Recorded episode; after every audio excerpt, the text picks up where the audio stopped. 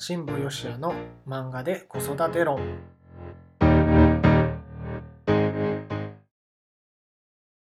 皆さんこんにちは新保義也です。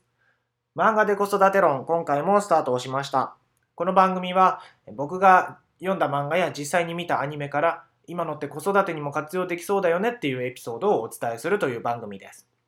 はい、え今回の漫画はですねブラッククローバーでいきます。ブラッククローバーね。前回までナルトが続いてましたが、今回からブラッククローバーに変わります。はい。で、ブラッククローバーは、この番組の第5回目でもね、えー一度取り上げておりますけども、その続きと思ってね、もらえればなと思います。で、どんな番組、どんな番組じゃないや、どんな漫画かはね、前回のその第5回目のね、放送の時に話しているので、そこを聞いてもらえればいいかなと思っているのでね、ちょっと飛ばしますけども、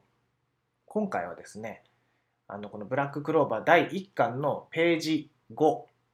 もう一人の新入団者。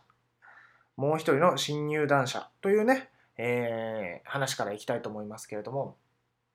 まあ一応ねあの前回の5回目聞いてくださいと言いましたが簡単にねブラッククローバーのお話を説明しておくと、えっと、魔法が使えるのが当たり前の世界で魔力が全くなくて魔法が使えないというねあのアスタという少年がねあのメインで進んでいくお話なんですけれども、まあ、このね、アスタという少年をですね、魔力がないにもかかわらずですね、うちの団に、お前面白いから入団しろと言ってですね、こう、受け入れてくれたあの、団長さん、闇団長さんとね、アスタのね、やりとりから見る大切にしたいことということで、前回の5回目の時にお伝えしたんですけども、その話の続きのね、形になっていきますけれども、あの、この、アスタが入ったですね、あの黒の防牛っていうね、あのー団があるんですね。はい。魔法騎士団っていうね、団があるんですけども、いくつかあるんですけどもね、その魔法騎士団のこの黒の防御の中にアスタと同じ時期にですね、もう一人の、えっ、と、新入団してきたね、えーメンバーがいると。で、今回はその人のね、話なんですけれども、うん、そこに入ってきたのはですね、あの、ノエルという女性で、えー、とこの世界では貴族と呼ばれているね、えー人たちでこの貴族というのがですねもともとすごい魔力の持ち主らしいんですよ。はい、すごいその魔法をね使うとなった時にすごい魔力が高いので、えーまあ、高度な魔法が使えたりとかするのかなというイメージです。でそんなね、えーノエルという彼女がね主役として今回の話は進んでいくんですけども魔力はね彼女すごい高いんですよ。すごい魔力を持ってるんだけどもどうやらですねあのその魔力をねうまくコントロールできない。うんと狙ったところに魔法を放てない。例えば正面まっすぐ打ちたいんだけどもなんか全然関係ないところにねピーッとこう行ってしまうっていうね状態でいるんですね。でも彼女はそれを自分で何とかしたい何とかしたいと思ってですねあの人知れずこう練習をねしてるんですよ。うん、あの私は貴族なのになんでうまくこの魔法がねコントロールできないんだろうという彼女なりの悩みを抱えてね自分で克服しようとこうすごい努力をしてるんですね。ただですねうんとその貴族の自分の兄弟たちからはあの魔力が高いのにねそんな要は魔法がねちゃんとコントロールできないっていうのは一族の恥だというふうにね言われたりしてですねすごいこう認めてもらえてない、うん、っていう状態なんですよ。うん、あので彼女はそういうふうにね言ってる兄弟たちを見返してやろうとですねあのすごい努力をしてるんですね。でもなかなかやっぱりねこう魔力がコントロールできないという状態なんですね。でそんな中ですねあのこっそりこう要は練習してた場面をですねアスタに見られてしまうんですね。うん、でそれがきっかけでちょっと魔力が暴走してしまってですねあの自分でもコントロールできない状態になってしまってると。であれやべえなってなってですねこの団長さんがね出てきてですねあれなんとかしねえとやばいなとなった時にあアスタお前はあの魔力ないけど人の魔法をねかき消す力があるからそれでお前が何とかしろってことでねあのまあ、魔力の暴走をこのアスタがねなんとかしてこのノエルがですねこの、まあ、元に戻るという形で終わっていくんですね。で、そんな中ですね、あのーやっぱりノエルは自分が魔力がコントロールできない。それをみんなに見られてしまった。で、みんなにまたバカにされるって思うわけですよ。兄弟にね、今までずっとバカにされてきたから。あの時と同じように、私はまたバカにされると思っていた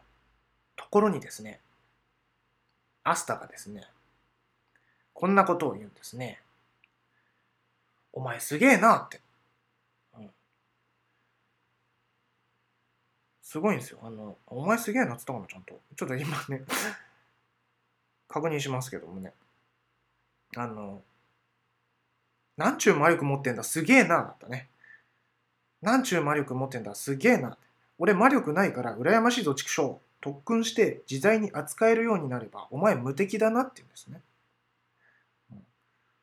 お前すげえなってやっぱ言うんですよ、これ。で、特訓して自在に使えるようになったら、お前すげえ無敵になるな、みたいなね、ことを言うんですよ。そしたらですね、このね、ノエルがですね、あのね、またバカにされるって思ってたのに、むしろお前すごいやつだなと言ってくれて、今までにないこう、なんていうんですか？ことを言ってくれたわけですよね。で、他のね、団員たちもね、その現場を見ていて、あの、こういうふうに言うんですね。俺たちは出来損ない集団、黒の防御だぞ。てめえの欠点ごときどうってことはねえんだよ、バカタレって言うんですね。欠点ごときどうでもないんだよと。これね、いいと思いますよ、僕。あの、心理学をね、学んだ時にね、こんなことを言われたんですけども、どうしてもですね、人はですね、あの、欠点ばかりがね、目についてしまうと。うん、でもね、あの、できてる部分もね、必ずあるんですと。できてる部分も必ずあると。で、えーそのできてるところを見つけてそれを伝えてあげると、まあ、自信をつけることができるんですよね。これはうーんと子供だけじゃなくて大人、まあ、自分自身にもね、えー使えるというか効果的な方法だと思うんですね。で僕も実際に子育ての講座をする時にも伝えてるんですけどもあの欠けてるところにはどうしても目がいってしまうけれどもそうではなくてあのうまくいってる部分とかねできてる部分にね目を向けましょうねっていう話をするんですね。うんまさにこの話がそこで人からねある人から見たら欠点かもしれないけどもある人から見たらすげえなって言われるわけですよ。うん見方を変えるだけで全然捉え方が変わってきちゃうわけですよね。ここが僕は大事だと思うんです。なので、うん、ぜひね、あの、できてる部分に目を向けるっていうことをね、してみてはどうかなと思います。これは、うん、相手もそうだし、自分でもそうなんですよね。うん。このできてる部分っていうとね、なんかすごいことをね、見つけようとするんですけども、別にね、すごくなくていいんですよ。うん。あの、例えばなんだろうな。子供で言ったら毎日歯磨きするようになったとかね、これすごいことだと思うよ。今までやってなかったらね。うん。特に赤ちゃんとかね、あのうち次男まだね、あの1歳とかなんでね、ちっちゃいので思うんですけど、この間までハイハイしてた子がね、立って歩くってなっただけですごいじゃないですか。ね。あれを思い出してって感じですよ。お子さんのその初めてのその瞬間。